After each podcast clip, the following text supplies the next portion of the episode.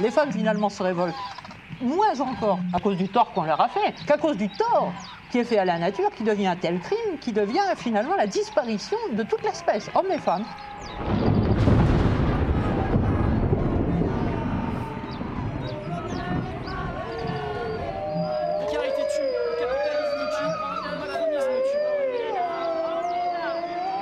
The world is waking up.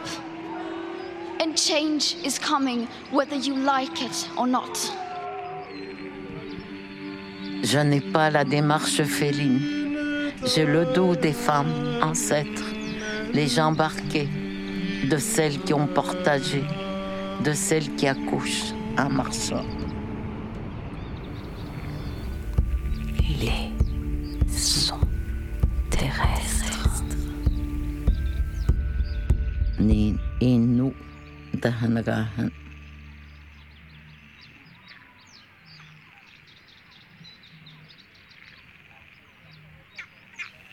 Le samedi 1er mai, je profitais d'un week-end de travail collectif pour m'entretenir avec Léna Ballot et Antoine Chopeau à propos de leur livre récemment paru dans la collection Anthropocène aux éditions du Seuil, Nous ne sommes pas seuls, politique des soulèvements terrestres.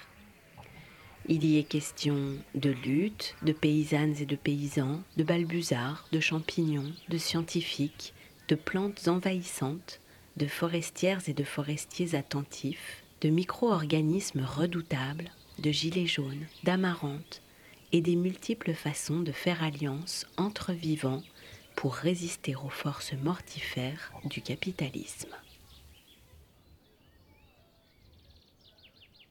Pour euh, installer un petit peu le, paysage euh, intellectuel dans lequel il se, il, il se positionne. Euh, J'aime bien la façon dont vous décrivez finalement deux, deux champs.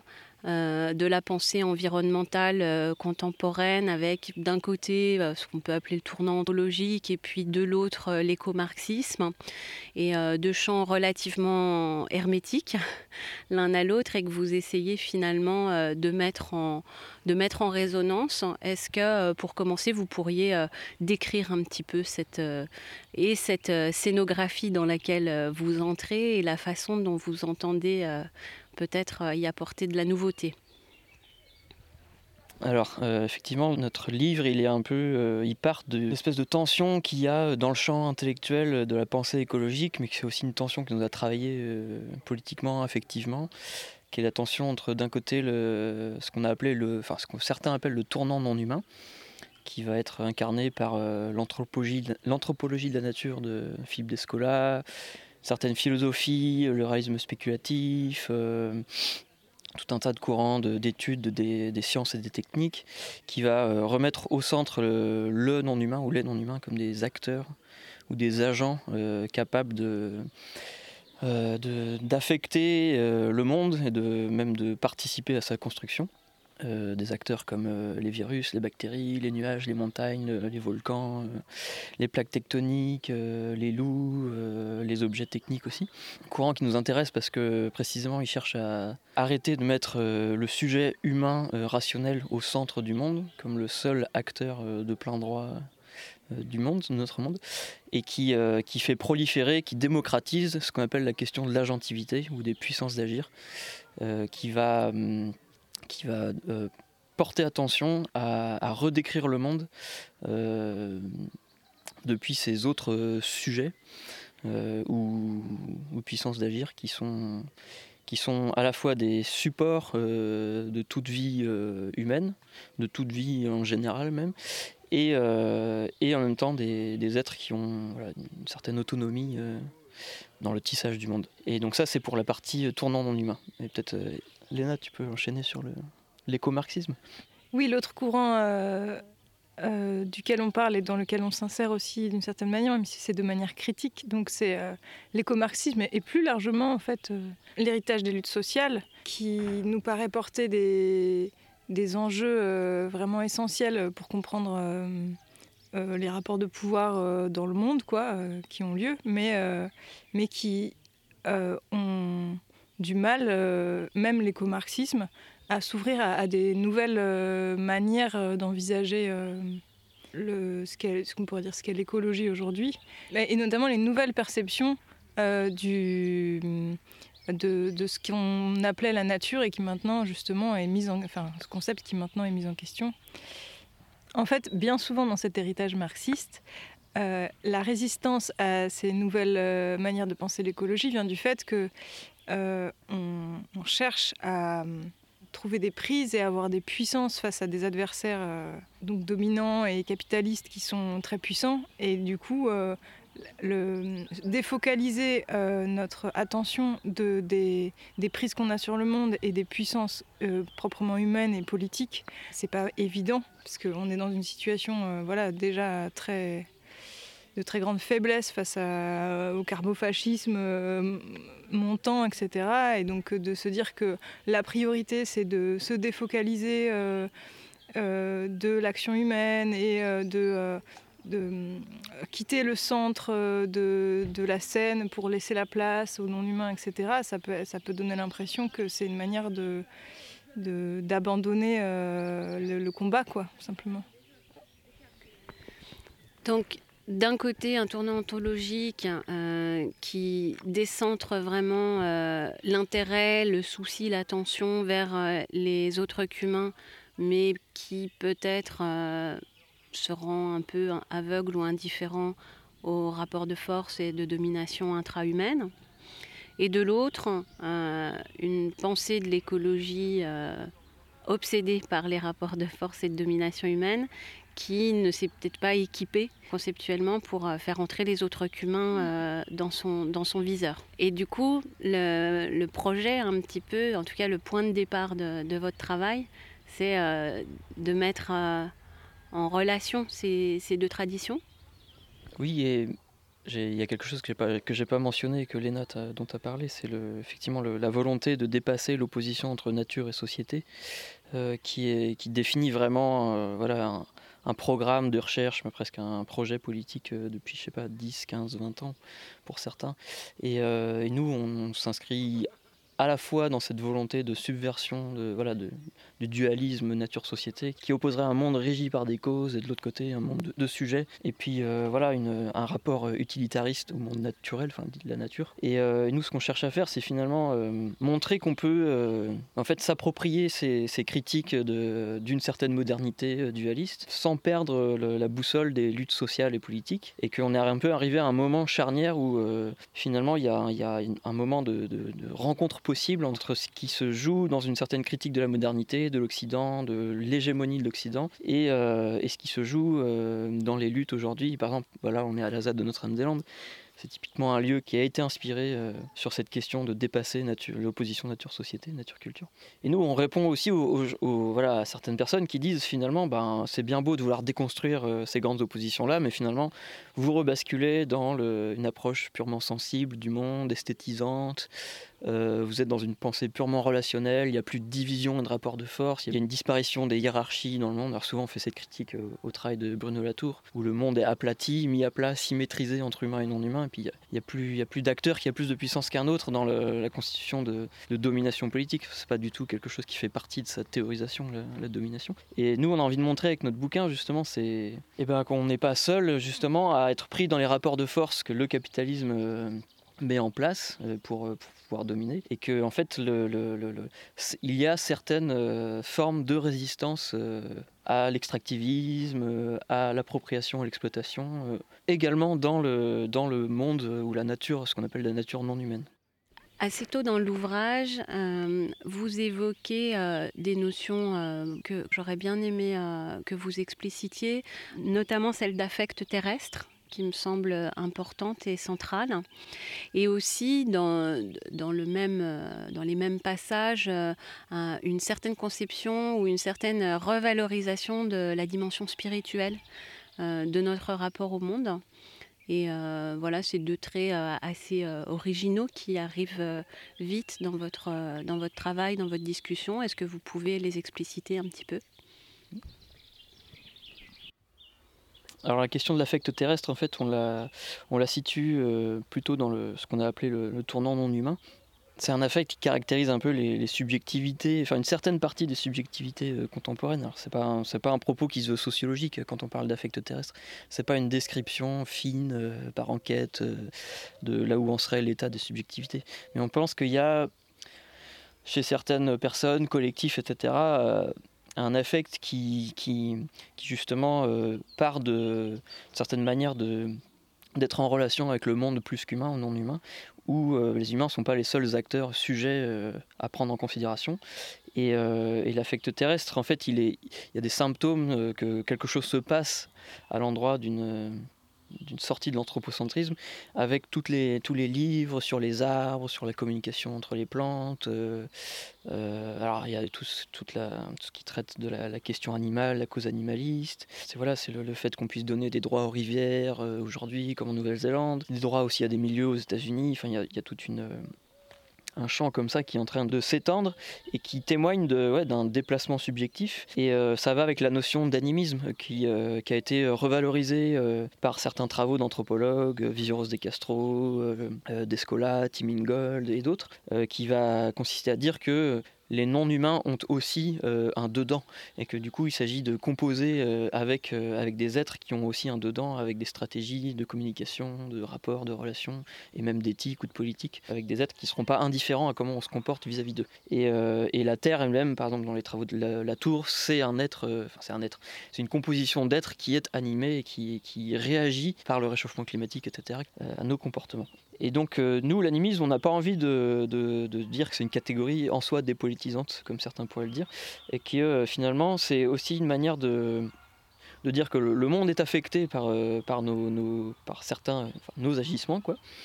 soient, que ce soit des agissements capitalistes, industriels, ou même nos agissements au quotidien, faire du jardin, être paysan, forestier ou quoi. Et qu'on peut avoir une certaine compréhension animiste de ce qui est arrivé au monde, ce qui a été fait au monde par le, par le mode de production euh, capitaliste, industriel, technocratique, etc.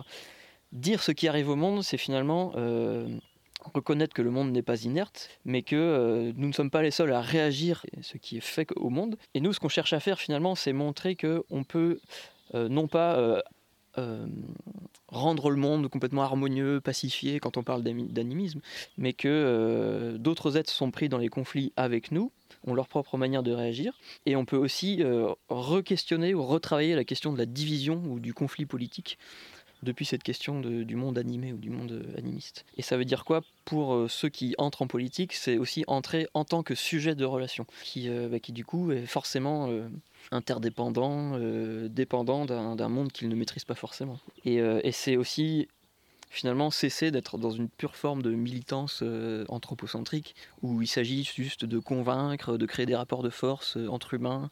C'est pas qu'il faut s'en débarrasser, mais c'est-à-dire qu'il faut enrichir, épaissir le, soin des relations dans les luttes en, intégrant justement tous ces milieux qui nous traversent et nous constituent. Oui, simplement, un des gestes du livre, c'est effectivement de regarder en face le fait que euh, la fiction euh, du sujet politique que la modernité nous a transmise est, une fiction complètement erronée et que, en fait, euh, quand on entre en politique, quand on raisonne des actions politiques ou des positions ou des conflits politiques, on ne le fait pas uniquement depuis notre être proprement humain, voire proprement rationnel, proprement langagé, etc. Mais en fait, on le fait nous aussi depuis euh, la nature et les sauvages que nous sommes, avec, euh, depuis nos corps, depuis nos affects, depuis nos relations, comme l'a dit Antoine, et aussi depuis nos, êtres de, de, croyance ou d'intuition, ou en tout cas euh, nos êtres involontaires. On voulait vraiment partir de là pour inventer un héritage des luttes sociales qui nous importent, qui ne se laisse pas enfermer dans cette espèce de mutilation euh, du, sujet politique qui est supposé être un sujet euh, proprement humain et très étroitement humain finalement. Du coup, ça, répond presque par anticipation à, une question que je voulais vous poser, qui était euh, bon ben voilà, on a bien décrit hein, ces, deux sphères, l'anthologie, souci pour les relations, l'héritage des luttes, soucis pour l'émancipation. Et je me demandais, dans cette tentative de, mettre ça en relation, en harmonie, est-ce que justement, il n'y a pas une tension entre un souci pour les relations, les interdépendances et justement le caractère co-constitué de ce que nous sommes comme individus, comme groupe, comme communauté extra-humaine, qui appelle finalement dans le champ de l'action politique une forme de solidarité, et de l'autre côté un souci euh, pour l'autonomie, l'autonomie politique, l'autonomie du sujet, euh, qui euh, appelle en geste politique davantage une émancipation. Je pense notamment à, l'éthique du Caire qui oppose une critique farouche à cet idéal du sujet politique autonome. comme un idéal toxique en fait pour penser avec soin euh, nos relations, nos vulnérabilités, nos interdépendances. Est-ce que cette difficulté-là, euh, vous avez l'impression de l'avoir euh, surmontée Est-ce que ça reste une, aporie un petit peu dans, la rencontre de ces deux, courants? En fait, pour nous, euh, l'autonomie politique, c'est pas du tout, on l'entend pas du tout euh, sous l'angle d'une autonomie individuelle et d'une fiction justement d'un sujet euh, séparé des autres et qui ne tiendrait que sur son propre libre arbitre, sa propre liberté, etc. Pour nous, l'autonomie politique, c'est quelque chose de très précis. C'est quelque chose, c'est vraiment l'enjeu des conflits politiques. L'autonomie politique, ça désigne qui a l'initiative, c'est-à-dire qui a la capacité de déterminer les termes du conflit, les armes légitimes ou pas dans un conflit.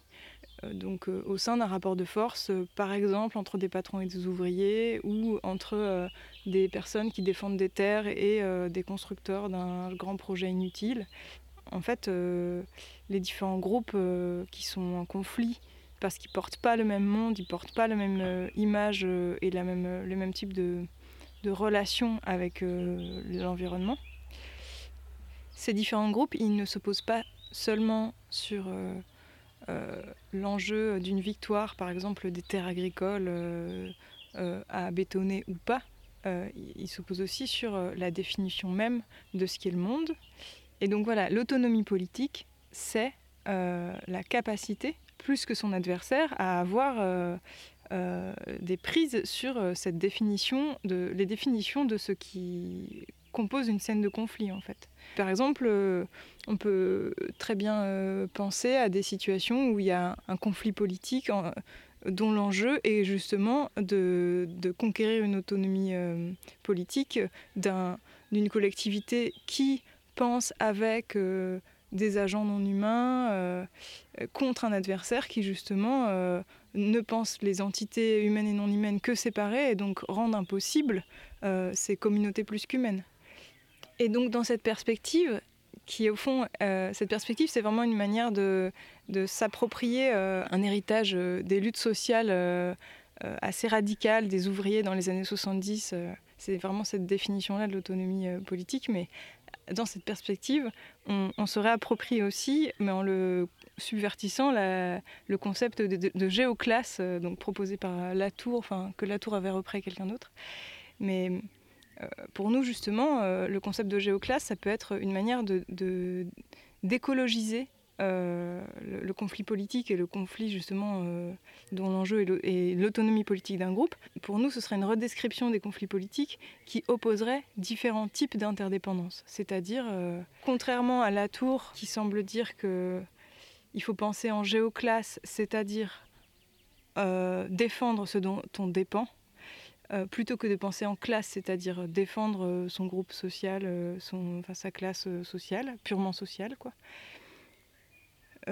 nous, notre idée, c'est plus d'aller défendre des bonnes dépendances contre toutes les mauvaises dépendances dans lesquelles on est inséré malgré nous. Parce que si je fais l'exercice euh, que la Tour nous propose de décrire tout ce dont je dépends, ben, je vais dépendre euh, d'une banque euh, qui fait de la spéculation, d'une assurance qui, qui en fait autant, de ma voiture qui utilise du gasoil de euh, un tas d'entreprises qui euh, esclavagisent des gens à l'autre bout du monde, etc., etc. Ces choses-là, j'en dépends dans ma vie de tous les jours, mais c'est pas de ces choses dont je dépends que je veux défendre. Je veux défendre un tout autre euh, nœud d'interdépendance qui est à déployer justement. finalement l'enjeu de la politique peut devenir le conflit entre différentes manières de tisser des dépendances. Effectivement, il ne s'agit pas du tout de défendre un sujet euh, individuel euh, euh, complètement séparé de, tout ce dont il dépend, mais plutôt de défendre des, notes de dépendance épanouissantes pour tout le monde contre des, des nœuds de dépendance dans lesquels on consent à exister, mais, mais en fait dans lesquels on ne s'épanouit pas. quoi. Justement, par rapport à, ça, j'ai trouvé qu'une richesse de votre travail était que dans ces différents nœuds ou réseaux euh, de dépendance, il y en a qui sont euh, plus ou moins toxiques, plus ou moins émancipatrices, etc. Et que euh, l'enjeu pour vous n'était pas un consensus euh, sur euh, les bonnes et les mauvaises interdépendances, mais plutôt de voir quel euh, schéma d'interdépendance se trouvait compossible. C'est vrai que c'est une question sur laquelle on bute souvent avec des visions du monde, des intérêts, des perspectives individuelles ou collectives qui peuvent fortement diverger et parfois des, des conflits finalement, peut-être des conflits superficiels ou stériles, là où en réalité il y aurait des alliances possibles. On est sur la ZAD, du coup c'est peut-être un moment pour l'évoquer vous, vous, donnez euh, pour exemple euh, les liens qui a pu exister euh, entre la ZAD et les Gilets jaunes. Je ne sais pas si on peut partir de cet exemple-là pour, pour parler un petit peu du pluralisme qui est compatible avec votre approche et qui fait souvent défaut aussi dans des vraies propositions politiques en termes d'écologie si on dit, si on insiste sur cette notion de compossible, c'est pour deux raisons. D'une part, pour mettre en évidence que finalement il y a euh, une manière de vivre sur Terre qui rend de fait assez impossible euh, à long terme euh, les autres manières de vivre sur Terre, c'est le capitalisme qui, on le voit bien, détruit les conditions de vie, pas seulement pour cette manière de vivre sur Terre, mais pour toutes les autres manières de vivre sur Terre. Et l'autre raison, au fond, c'est aussi que les manières de gouverner, euh, la plupart du temps, s'appuient quand même beaucoup sur le fait euh, de nous habituer à ne pas se sentir concernés par d'autres euh, classes sociales ou d'autres manières de vivre, même à l'autre bout du monde. Ça nous paraît important comme geste politique de justement d'opposer à ces manières de gouverner par la séparation, d'opposer la, mise en évidence que, très concrètement, on est bien du même côté face à cette euh, écologie destructrice qu'est le capitalisme. Donc dans le livre, on parle des alliances qu'il y a pu avoir entre les gens de la ZAD, les Gilets jaunes, ou même le, fait que les gens de la ZAD de Notre-Dame-des-Landes, ils, produisent des légumes qui vont distribuer à des euh, grévistes euh, du monde du travail très classique. En fait, ces gestes-là, ils mettent en évidence que malgré des différences éventuellement euh, de perspectives politiques euh, et aussi des différences sociales, de groupes sociaux, de groupes culturels, euh, si ces gens ils ont envie de se rassembler et de se soutenir, c'est parce qu'ils sont bien du même côté matériellement de, de ceux qui sont expropriés par l'organisation matérielle du monde, par, le régime de relations capitalistes qui nous pousse à être chacun dans notre petit pavillon avec notre petit crédit, euh, notre petite voiture à soi et qui, nous apprend à ne pas nous sentir concernés envers, euh, euh, ben, par exemple, toutes les personnes qui ont construit tous ces objets qui sont peut-être à l'autre bout du monde. Donc, dire que c'est des mondes compossibles, entre groupes humains ou avec les habitants non humains, c'est d'une part parler de pluralisme, qu'effectivement, il y a plein de manières de vivre qui peuvent euh, euh, se faire euh, dans les mêmes espaces. Quoi. Mais c'est aussi combattre la politique de la séparation qui nous empêche d'avoir la force de lutter ensemble contre ceux qui détruisent le monde. Et du coup, cette force de séparation, vous la désignez en fait comme l'écologie du capitalisme, le rapport au monde que le capitalisme entretient, impose aujourd'hui à l'échelle globale.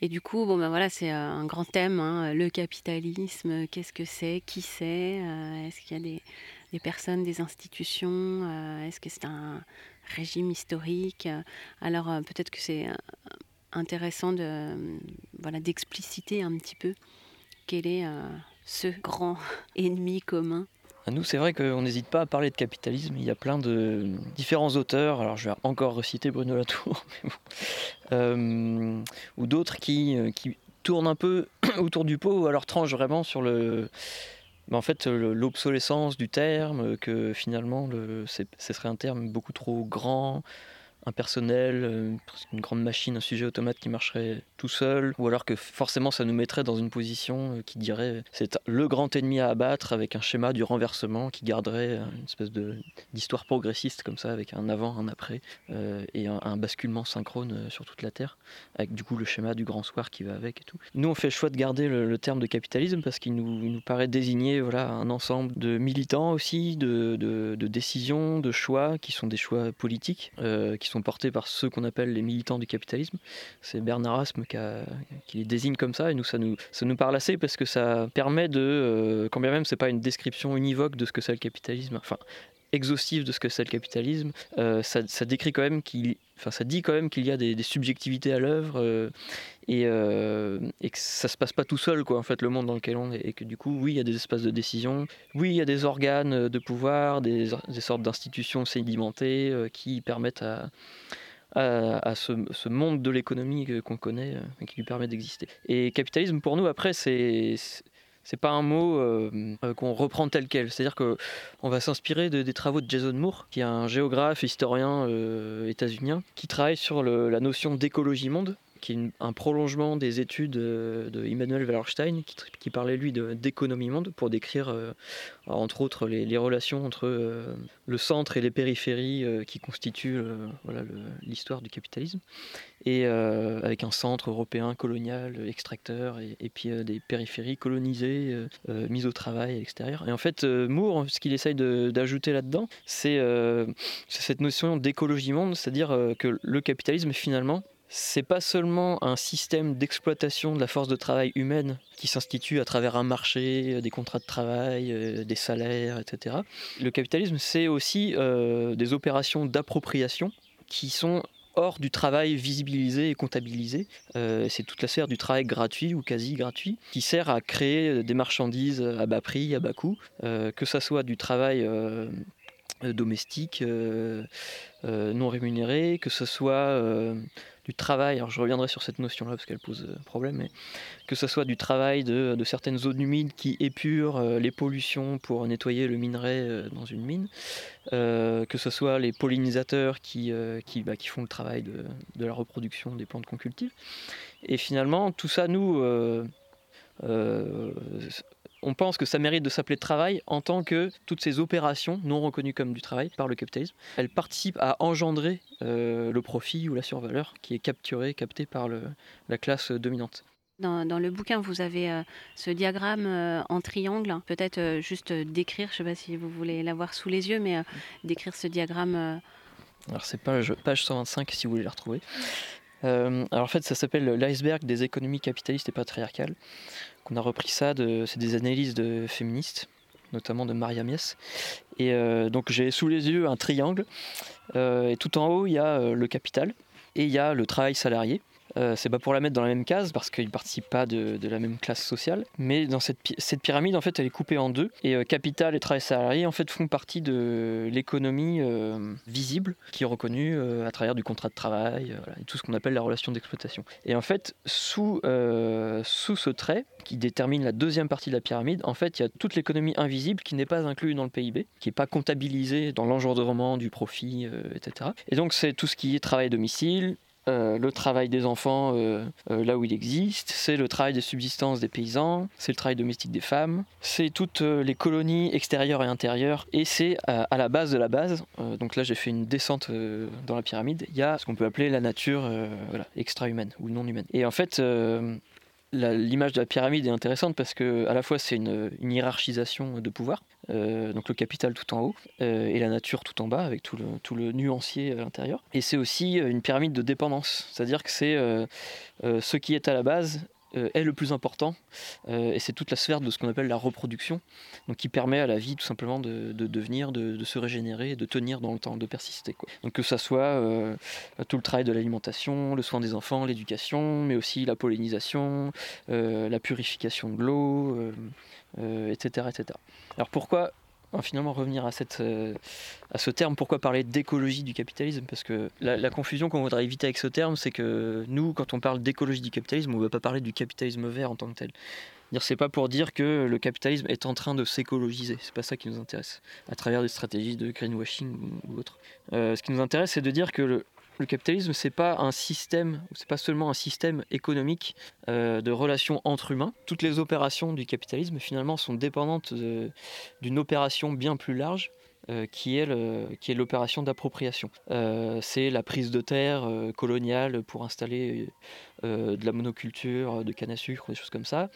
C'est l'appropriation d'un travail de reproduction pour reproduire la force de travail euh, euh, des hommes, euh, voilà, et des femmes aussi. Mais bon. Et et du coup, le capitalisme, c'est une écologie des relations entre humains, mais aussi entre humains et non humains. Et, c'est ça qui nous intéresse finalement pour redéfinir ce que ça peut être une conflictualité politique qui, pourrait inclure les non-humains sans dépolitiser voilà, le, le, propos ou l'analyse. On peut peut-être donner l'impression aux auditrices, aux auditeurs que c'est un livre euh, très théorique. Et en même temps, moi, ce que j'ai euh, beaucoup, beaucoup aimé euh, et beaucoup apprécié dans ce livre, c'est qu'au contraire, il est très sensible, il est émaillé de nombreuses anecdotes ou de situations que vous prenez le temps de décrire. Et notamment, chaque grande partie est introduite par ce que vous appelez des situations terrestres. J'avais envie de vous demander, parmi ces nombreuses euh, situation dont il est question Est-ce que euh, est-ce qu'il y en a une que vous auriez envie, euh, et l'un et l'autre, de, de, de, nous raconter? Alors effectivement, le livre, ce c'est pas seulement une analyse théorique. On a essayé de, l'enrichir beaucoup pour être le moins abstrait possible et, donner le plus envie finalement de construire ces alliances qu'on appelle. Et celle dont j'aurais envie de parler, c'est la dernière qui clôt le livre. Alors finalement, peut-être c'est un peu faire du, euh, spoil et, gâcher la fin.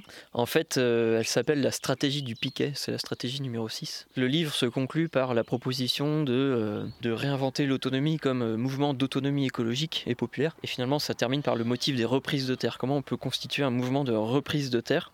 Alors en différents sens, je ne vais pas rentrer dans le détail tout de suite. Et la situation terrestre numéro 6, elle permet d'exposer à une sorte de petite fiction qui met en scène une reprise de terre où les humains qui sont les militants, les activistes qui sont dans cette reprise de terre ne sont pas les seuls acteurs euh, convoqués à faire la reprise de terre. Et alors ça, s'appelle la stratégie du piquet. Alors pour replanter le décor, c'est en, 2000, euh, je sais plus combien, 2025, c'est une espèce de petite science-fiction euh, d'un mouvement autonome de reprise de terre qui gagne de la force en France. Et il y a, l'envie bah, de s'occuper de la question des terres abîmées, des terres dégradées, terres notamment dans la Beauce, et euh, comment refaire revenir du bocage dans ces espaces-là, euh, qui, qui ont été voilà, ravagés par le, la mécanisation, euh, les grands champs open field, le remembrement, etc., et, les produits chimiques. Et, on, parlait avec un, agronome, on va dire, qui s'appelle Gérard Dussert, et il nous disait, ah mais voilà, ce qu'il faut faire dans ces espaces-là, c'est pas replanter des haies, c'est les faire revenir avec les oiseaux, par les oiseaux. Euh, et, il nous a décrit un peu une idée qu'on a trouvée intéressante, qu'on a reprise, c'est celle de euh, faire des grandes bandes d'enfrichement sur 3-4 euh, mètres de large. Des bandes où on met des piquets et des clôtures, où on s'empêche d'aller, donc faut imaginer un grand, euh, un grand champ euh, un, peu, euh, un peu désertique, avec un réchauffement climatique de plus en plus fort, avec une vie dans le sol qui est à la fois épuisée et saturée de bactéries invasives, des choses comme ça. Donc avec un, voilà, un gros dossier quand même, niveau écologique. Et l'idée c'est de, de, faire se réensauvager des bandes qu'on fait zigzaguer dans le, dans, le, dans le champ, avec des piquets qu'on plante dans ces bandes de réensauvagement. Ce sont des perchoirs à oiseaux sur lesquels les oiseaux, euh, euh, les jets, les pies, etc., euh, vont venir bah, déposer leurs fientes sur le sol pour refaire regermer des arbustes, des arbres, etc., et petit à petit redéclencher des successions végétales et arbustives, et avec finalement une une recréation du bocage, un soulèvement du bocage par l'activité alliée des oiseaux et des plantes. Et euh, j'aimais bien cette situation-là parce que en fait, j'aimerais bien la mettre en pratique dans le, dans le, dans le, bah, notamment dans la campagne des soulèvements de la terre et euh, euh, qui est une campagne politique qui a, qui a cours en ce moment de reprise de terre finalement. Et j'aimerais bien introduire cette question-là parce que je trouve que c'est une manière assez euh, désirable finalement de, bah, de, reprendre des terres et de remettre en scène et devant les yeux ce, que peuvent faire des vivants dès lors qu'on leur laisse des marges d'autonomie. Et la stratégie du piquet, c'est ça, c'est reprendre des terres avec les, les autres vivants. Et c'est intéressant parce qu'on a l'impression qu'effectivement, euh, mettre les autres vivants au travail pour nos fins, y compris nos fins politiques, c'est quelque chose qui n'est pas nouveau. Mm. Mais là, avec euh, ces simples piquets, finalement, c'est une invitation. Euh, il n'y a, pas de, y a aucune coercition, mm. c'est simplement de, voilà, de ménager un espace mm. qui soit, qui soit attractif et, et, et, ensuite plutôt de, de laisser faire les, les autres culs.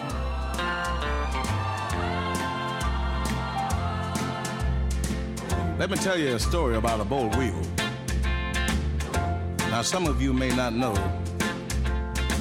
but a boll weevil is an insect, and it's found mostly where cotton grows. Now, where they come from, nobody really knows. But this is the way the story goes farmer said to the boll weevil, I see you're on the square. Boll weevil said to the farmer, say, yep, my whole darn family's here. We gotta have a home. Gotta have a home. The farmer said to the boll weevil, say, why do you pick my farm? Weevil just laughed at the farmer and said, We ain't gonna do you much harm. We're looking for home.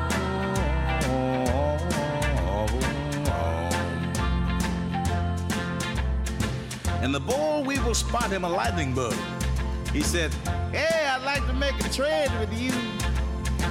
Cause you see, if I was a lightning bug, I'd search the whole night through, searching for home. I'd have me plenty of homes. And the boll weevil called the farmer and said, You better sell your old machines. Because when I'm through with your cotton, you can't even buy gasoline. I'm to take me a home. Gotta have a home. And the boll weevil said to the farmer, Says, Farmer, I'd like to wish you well. Farmer said to the boll weevil, Yeah, I wish that you in looking for home. Looking for home. Ah, you have a home, all right. Bon, allez, Léna, je suis sûre que tu as une situation terrestre euh, que je vais adorer. Je te laisse euh, nous la décrire. Oui, moi, j'ai une situation terrestre que j'aimerais raconter et, qui se centre vraiment autour d'une plante, euh, une plante très polémique parce que c'est une plante invasive la renouée du Japon. Donc c'est une grande plante très belle avec des feuilles en forme de cœur. Tu veux dire une plante exotique envahissante, c'est ça? Une plante exotique envahissante qui effectivement peut vraiment poser des problèmes euh, quand elle euh, s'installe et qu'elle euh, prospère dans des écosystèmes fragiles avec des plantes qui peuvent être rares et qui du coup se font complètement ombrager par ces grandes plantes qui peuvent faire 2 mètres de haut et qui finissent par du coup perdre du terrain et disparaître sur place. Quoi. Donc c'est effectivement euh, une plante qui peut poser problème euh, dans des écosystèmes fragiles. Et il se trouve que cette plante, euh, elle pousse notamment dans une, forêt urbaine à Romainville, en, en, banlieue parisienne. Et sa présence a permis d'arrêter la destruction de cette forêt. Alors il faut que je contextualise un peu. donc c'est une forêt urbaine très sauvage parce qu'elle elle est poussée par elle-même dans une ancienne carrière euh, et donc c'est des sols assez pollués, en plus qu'on servait un peu de décharge, tout ça, mais en fait c'est un lieu qui était très euh, aimé par les, par les habitants des quartiers autour, parce que c'était un lieu de promenade, euh, c'est un peu le, coin, le, petit, le, coin un peu sauvage dans, dans, ces quartiers très urbanisés. Quand il y a eu un, un projet de, de, raser cette forêt pour faire un parc de loisirs et des logements, etc., il y a tout un collectif d'habitants qui a voulu défendre cette forêt qui a fait des recours, etc., de la communication. Et, mais les bulldozers ont quand même commencé à raser la forêt. En fait, les, bulldozers se sont arrêtés euh, avant la zone qui était donc occupée euh, par la renouée du Japon dans cette forêt. Euh, parce qu'il se trouve que la renouée du Japon, si elle est invasive, c'est notamment parce que elle, quand elle est broyée par les méthodes classiques de, destruction des végétaux, chaque petit morceau de broyat de plante suffit pour permettre de, relancer la germination d'une nouvelle plante. voilà, un tractopelle avec des, enfin un tracteur avec, des, avec un gyrobroyeur derrière, au lieu de détruire la, renouée du Japon, peut dans dans le sol, dans les roues du tracteur, etc., euh, répandre encore plus euh, le bosquet de renouée et en mettre un peu partout. Donc voilà, la renouée, euh, tellement menaçante avec sa capacité invasive, a arrêté la destruction de cette forêt, ce que, les militants n'avaient pas réussi à faire. Donc c'est une alliée un peu objective de cette lutte-là. Et euh, ce qui est intéressant au-delà de ça, c'est que hum, si on regarde l'histoire de cette plante en Europe, on se rend compte que ça fait vraiment pas longtemps qu'elle est invasive et qu'en en fait elle a été maintes fois introduite en Europe par des, des colons qui euh, la ramenaient euh, du Japon. Elle a d'abord été introduite pour ses, hum, ses intérêts fourragers, parce qu'en fait les, ovins et les caprins euh, sont friands de cette plante-là, euh, plante fourragère, euh, avec beaucoup de biomasse et donc intéressante. Mais en fait, elle a redisparu du territoire parce qu'elle poussait très mal sur nos sols. Elle a été réintroduite ensuite par des apiculteurs qui trouvaient que sa floraison de, fin de, toute fin d'été était très intéressante pour, pour nourrir bien les ruches à la fin de l'été pour que au printemps la ruche soit euh, en forme pour repartir. Euh, elle a été réintroduite encore euh, pour ses, simplement ses, qualités ornementales. Et à chaque fois, en fait, elle a redisparu ou quasi disparu du territoire. Et ça fait seulement quelques décennies qu'elle prospère à nouveau par elle-même. Elle prospère à nouveau le long des cours d'eau, le long des chemins de fer, dans les friches, c'est-à-dire dans des endroits qui finalement euh, sont des sols euh, très particuliers, c'est les sols remaniés, c'est les sols pollués, euh, riches en métaux. Et en fait, si elle se met à prospérer dans ces endroits-là, c'est notamment parce que c'est une plante qui a cette spécificité d'être capable de profiter des sols riches en métaux et des sols remaniés. Au Japon, un des endroits où on la trouve, c'est sur les pentes des volcans qui viennent de faire une éruption. donc dans des endroits où, il n'y a quasiment pas encore de sol, et où donc les sols sont très riches en métaux, les sols euh, de, pierres euh, volcaniques.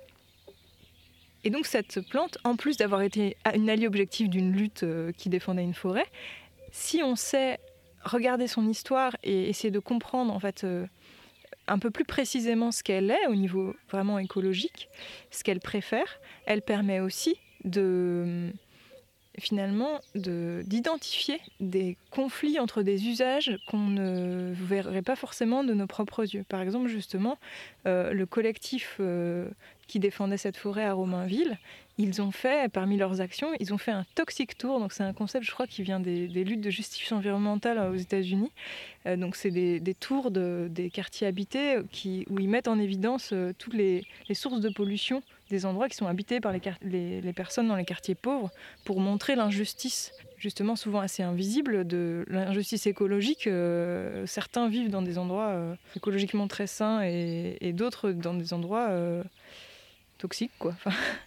Euh, et, donc, euh, ce, collectif à Romainville, dans leur Toxic Tour, ils se sont arrêtés pour parler de la renouée. Ils en ont parlé non seulement comme plante invasive et potentiellement inquiétante pour euh, les écosystèmes dans lesquels elle s'installe, mais aussi comme indicatrice du fait que voilà, un, ce, quartier est un quartier post-industriel où, où il y a plein de sources de pollution et cette plante qui préfère pousser dans des sols riches en métaux, elle indique un conflit qui est très politique par le fait qu'elle indique un taux de métaux dans les sols, si on sait euh, porter attention à elle et à ses préférences, euh, un conflit qui est très politique, qui est euh, un conflit de classe entre ceux qui ont le privilège d'habiter dans des endroits sains, épanouissants et, ressourçants, et ceux qui, à qui on ne laisse que les endroits pollués. Et donc pour nous, l'enseignement de cette situation, c'est que on peut donner aux non-humains dans notre politique un rôle d'indicateur de, conflit proprement politiques et qu'on ne peut pas voir par nous-mêmes parce que les, plantes et les animaux ont des, ont des perceptions de l'environnement que nous partageons avec eux qu'on n'a pas forcément.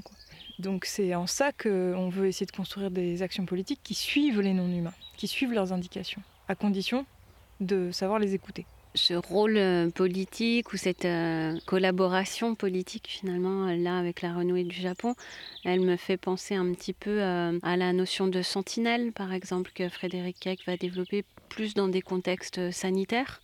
Mais en fait, ce serait de faire des sentinelles politiques, mm. de voir quels sont les êtres qui alors potentiellement euh, qui font alliance avec nous quand elles, quand mm. empêchent les bulldozers d'avancer, mais aussi euh, qui nous signalent le monde politique euh, et les rapports de force et de domination qui peuvent paraître invisibles à nos mm. yeux d'humains, mais devenir tout à fait sensibles mm. à une renouée, par exemple. On a évoqué cette écologie du capitalisme, et, euh, et c'est vrai qu'il y a une expression qu'on trouve chez d'autres auteurs hein, de, mise au travail euh, de la nature ou mise au travail euh, des autres humains. Bah voilà, il y a aussi une forme, alors est-ce que c'est un anthropomorphisme, en tout cas d'extension des catégories strictement politiques, humaines en dehors euh, de la seule sphère sociale. Euh, voilà, quelle, euh, quelle, a été votre position, votre parti pris par rapport à, ce vocabulaire qui joue aussi un certain rôle dans une absorption de la nature au sein du capitalisme à travers les services écosystémiques, la marchandisation de la nature, etc. en tout cas, évidemment que c'est pas dans une perspective de de services écosystémiques, etc., qu'on la pose. En fait, on la pose, euh, encore une fois, euh, en s'appuyant sur l'héritage euh, de réflexion politique qu'on a pu trouver au sein des luttes sociales.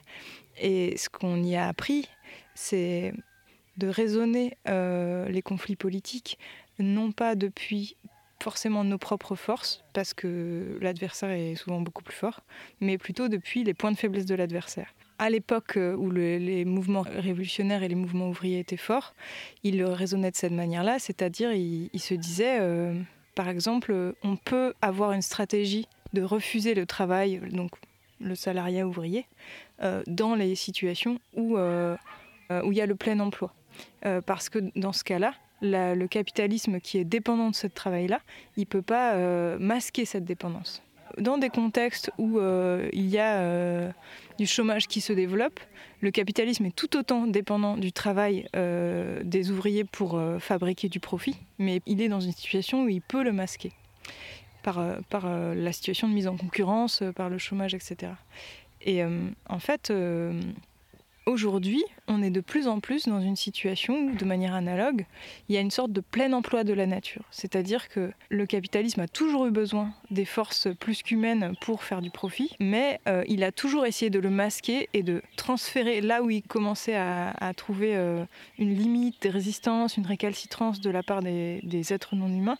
Il a toujours euh, il est toujours aller plus loin, aller coloniser plus loin ou, euh, chercher des nouvelles technologies. Euh, on le voit bien en agriculture, toutes les révolutions technologiques pour essayer de, de, masquer cette dépendance.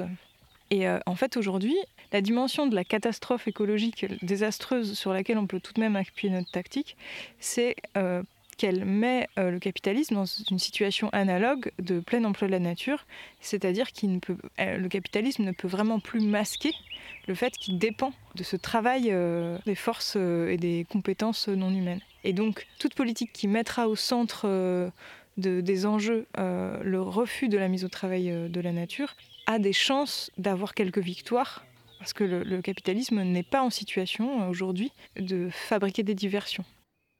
Et pourtant, il semble ne pas s'en être tout à fait rendu compte. C'est-à-dire que euh, l'idée euh, qu'une innovation technologique euh, va mm. régler le problème climatique, on continue à croire mm. que les OGM vont régler le problème de la sécheresse et de la faim dans le monde, mm. etc.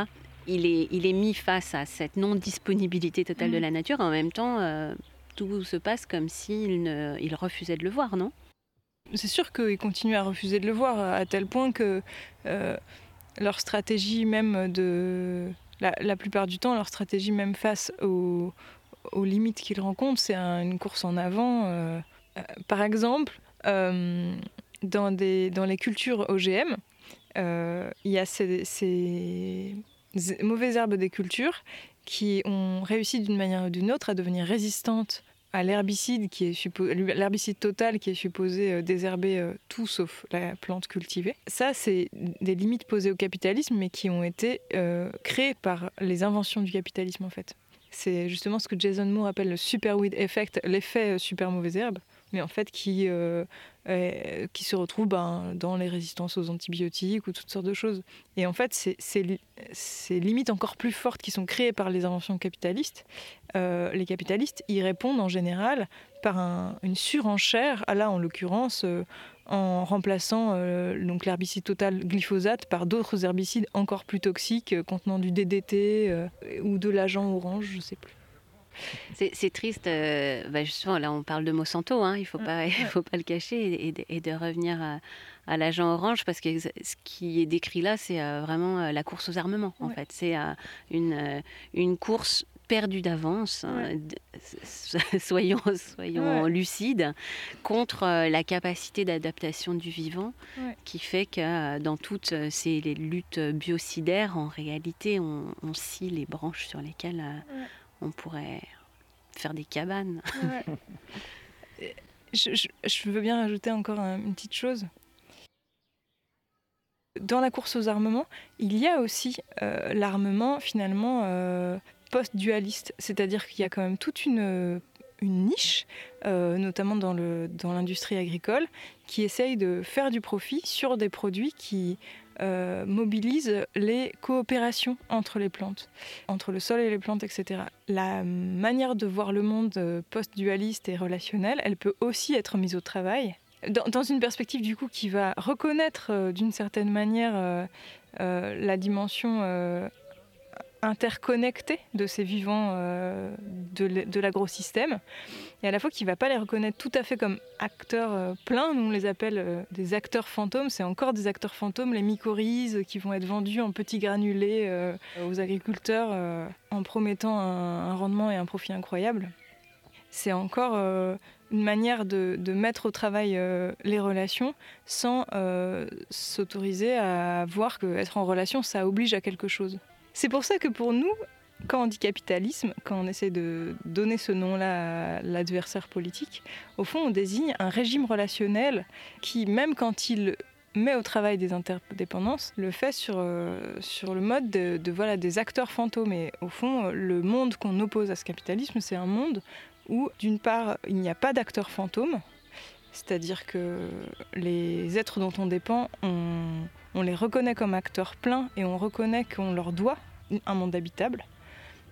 Et que d'autre part, on ne sait jamais trop, quand on essaye de tirer le fil de, à qui on doit la vie finalement, euh, c'est tellement, euh, ce fil est tellement infini et ramifié qu'au fond il y a une sorte d'anarchie des faiseurs de monde où euh, on ne pourra jamais arrêter ce cycle des, de, l'attention et de la dette euh, entre les vivants qui fabriquent une un espace vivable. Quoi.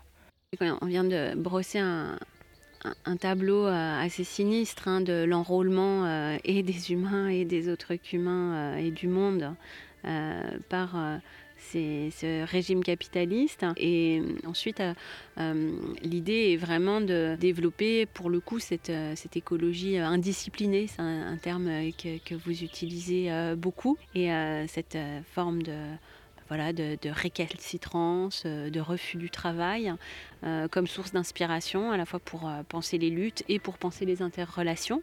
Est-ce que vous pouvez nous en dire un peu plus? Sur cette indiscipline euh, constitutive. En fait, pour nous, c'est important de ne pas faire de ce moment qu'on appelle l'Anthropocène un moment de totale domination des forces humaines sur la Terre, où il n'y aurait plus aucune extériorité, euh, puisque tout aurait été trafiqué, construit, reconstruit, refait dans tous les sens, et que finalement il n'y aurait plus aucun milieu qui serait bah, doué d'une forme d'autonomie et de spontanéité. Et ce qu'on voulait faire, c'est reprendre un terme voilà, qui appartient d'abord aux luttes et au comportement humain, l'indiscipline, le fait de refuser de répondre à ce qu'on nous demande. Et on a voulu le transposer, voir les effets que ça, ça produisait aussi dans, le, dans la compréhension de ce qui se passe dans le, dans le monde euh, voilà, sur, la, sur Terre. Euh, Et cette indiscipline, finalement, elle est assez omniprésente en fait dans toute tentative, euh, quelle qu'elle soit finalement, qu'elle soit d'une agroécologie paysanne respectueuse de son milieu. Euh, c'est toujours des formes de perturbation et des, formes de déséquilibre qui peuvent, euh,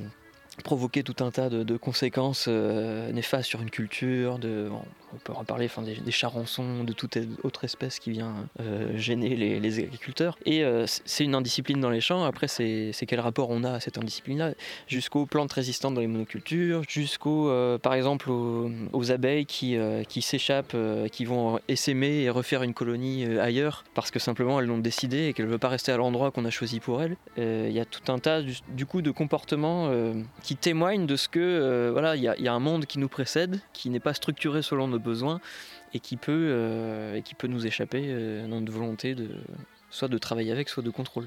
Alors il y a un nom pour ça conceptuel, c'est celui de troisième nature. La première nature va correspondre à la nature autonome euh, de laquelle les humains font partie, mais qui est antérieure, euh, on va dire, à sa transformation radicale par euh, l'industrie euh, capitaliste. La deuxième nature, c'est justement cette, cette nature mise en réseau, dont on extrait tout un tas d'énergie, de, matière pour pouvoir propulser toutes les, les, techniques et les machines et tout ça pour, pour toujours produire engendrer du profit. Et donc c'est l'ensemble des infrastructures, d'électricité, de, toute l'infrastructure d'énergie fossile, etc. Et donc c'est cette deuxième nature qui est en fait la nature mise au travail pour le capital. Et il y a cette troisième nature qui vient en réaction euh, à ces nouveaux environnements de travail qu'on a construits euh, pour la production et qui, qui, est tout ce qui échappe à, à la mainmise euh, industrielle capitaliste. Et c'est un terme qui est travaillé notamment par Anat Singh. Donc elle, elle, elle, euh, utilise ce terme pour, pour parler de, voilà, du, des champignons Matsutake qui, euh, qui poussent dans les forêts euh, de monoculture ou après des coupes rases, qui met en scène finalement ces espèces de, de contexte relationnel d'interdépendance entre euh, champignons euh, et arbres à travers les mycorhizes et qui permet à de la vie de repousser dans les ruines. Donc il y a vraiment l'image des ruines dans le, travail d'Annette Singh. Pour nous, c'est pas tant ça qui nous intéresse de dire que voilà, c'est même dans les ruines la vie est possible, c'est important. Mais euh, nous, ce qui nous intéresse, c'est partout là où ça peut émerger et alors il y, a des super exemples de voilà d'oiseaux qui reviennent s'installer dans les dans des, par exemple dans un polder en, en Hollande et qui a 10 000 oies grises qui débarquent comme ça dans un polder et puis finalement des, gens qui s'intéressent à, leur comportement, qui n'ont pas grand chose à faire là finalement et en fait elles ont des enseignements sur euh, sur euh, de proche en proche sur l'écologie des milieux pré, euh, pré-agricole, euh, de, comment pouvaient être structurés les, milieux autrement que juste une, canopée intégrale de forêt. C'est les, mm, loups et les, les, hirondelles et tout un tas d'autres oiseaux qui viennent recoloniser des mines en, Allemagne et qui finalement se réinstallent et, refont repartir des écosystèmes réensauvagés, mais par eux-mêmes. Et du coup, après, c'est la question bah, comment on accompagne ça. Y a tout un tas de questions intéressantes qui se posent à partir de là.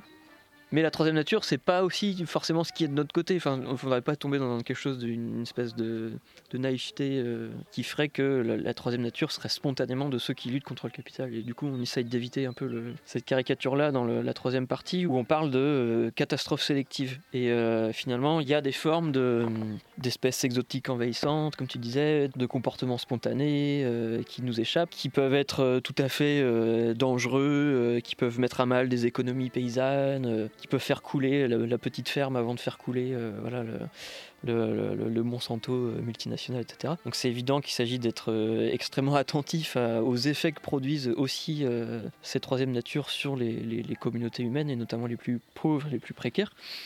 Euh, et, en fait, la notion de catastrophe sélective, on l'a construite pour euh, se rendre attentif au moment où il y a un alignement entre le sort des humains et le sort des non-humains. Et typiquement, moi, c'est un exemple qu'on reprend souvent, mais qui, est éclairant, c'est celui de l'amarante euh, résistante au glyphosate dans les champs de monoculture de, de soja. C'est typiquement un cas de troisième nature. Donc, une seconde nature qui est la monoculture de soja euh, euh, dopée à tout un tas de, choses dégueulasses, avec euh, des plantes qui finalement échappent à toute cette, batterie d'éléments mis en place pour faire le contrôle. Et, c'est une situation où les paysans finalement se reconnaissent dans leur résistance aux AGM, se reconnaissent dans cette plante qui résiste à finalement une, situation qui leur est commune, de mise au travail, d'éradication. Et c'est une catastrophe sélective parce que euh, la marante, elle produit du dégât euh, pour les euh, pour l'agro-industrie avant tout. On voit bien hein, se, dessiner ce, que vous entendez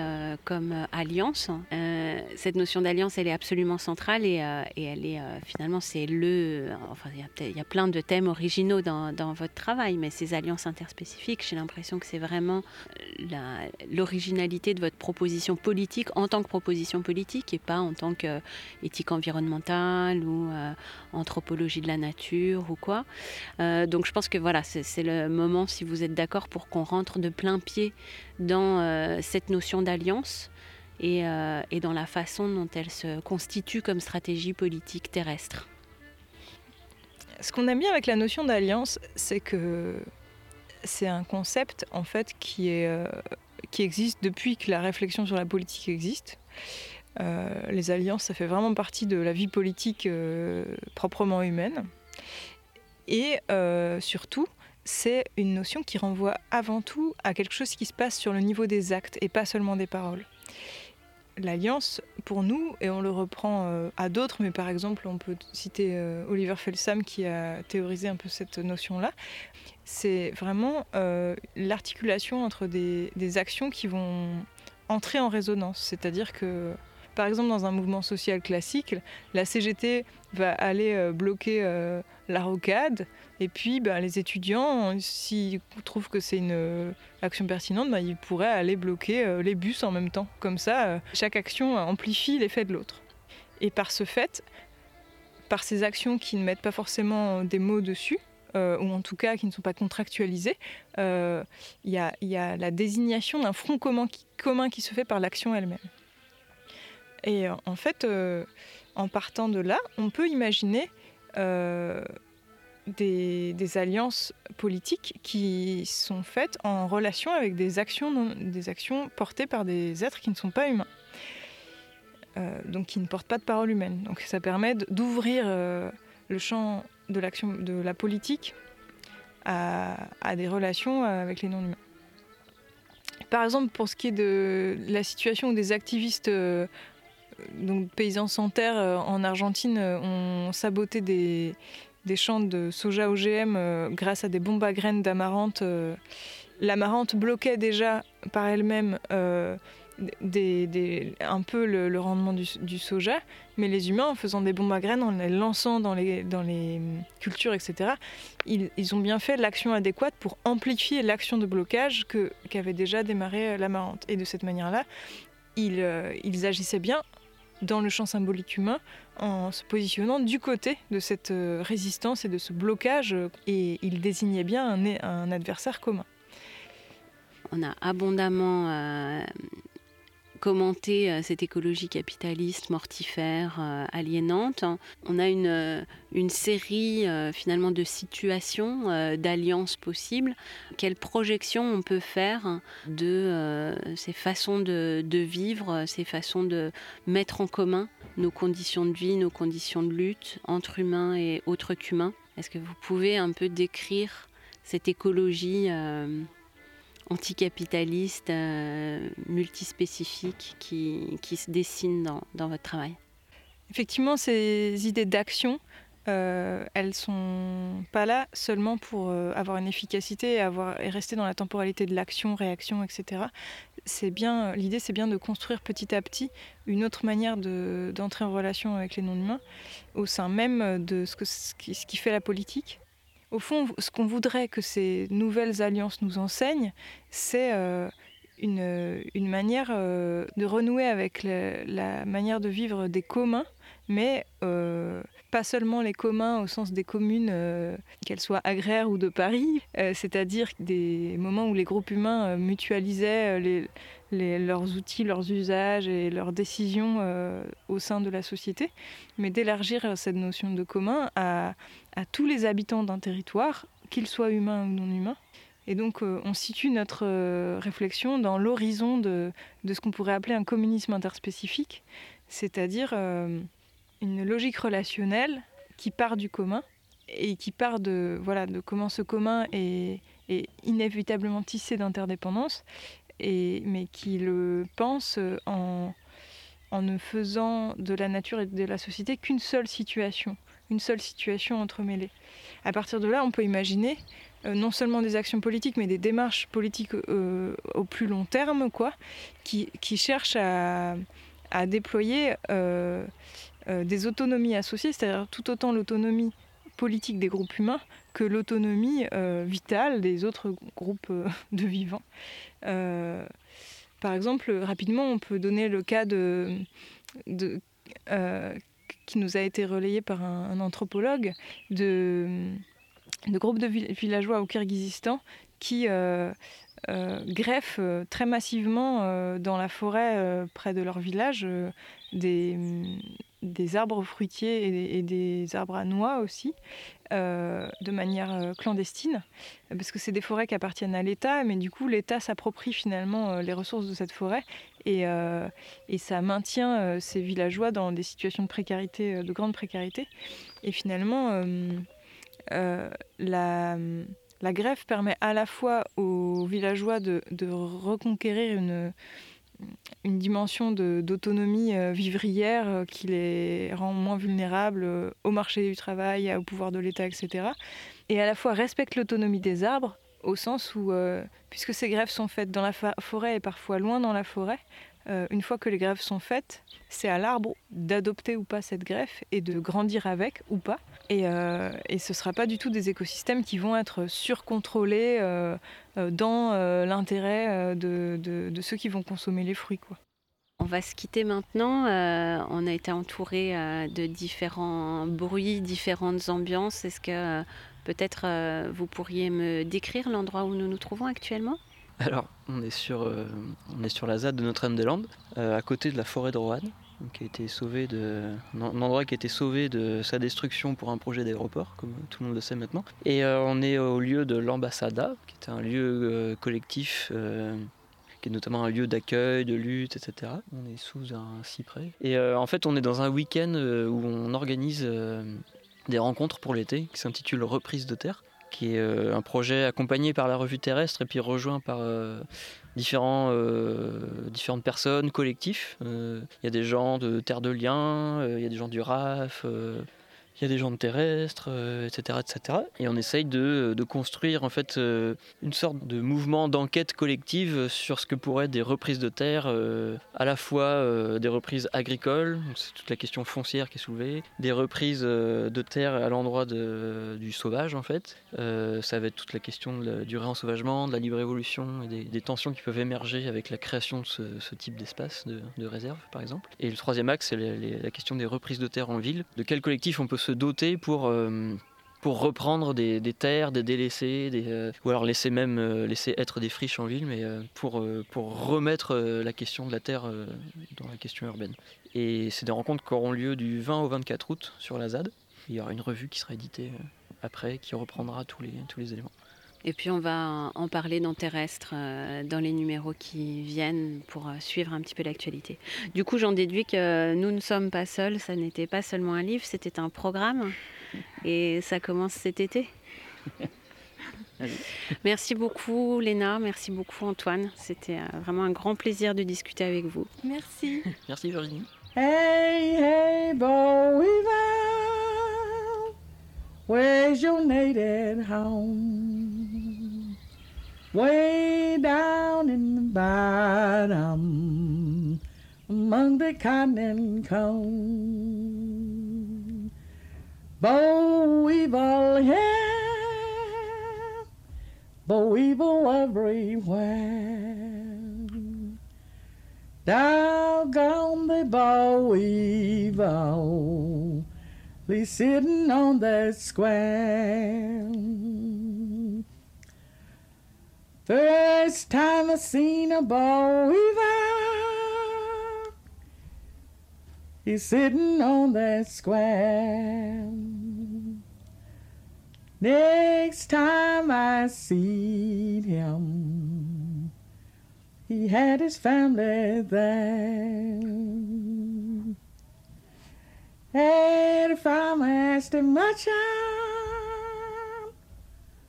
meat and me, Ain't nothing done, old man, but weevils in your field, but weevils in your field, but weevils in your field. Ain't nothing done, man, but weevils in your field. Hey, hey, bow weaver, where's your native home? Way down in the bottom, among the cotton and corn, among the cotton and corn. Les sons terrestres. niin en nu tähän aikaan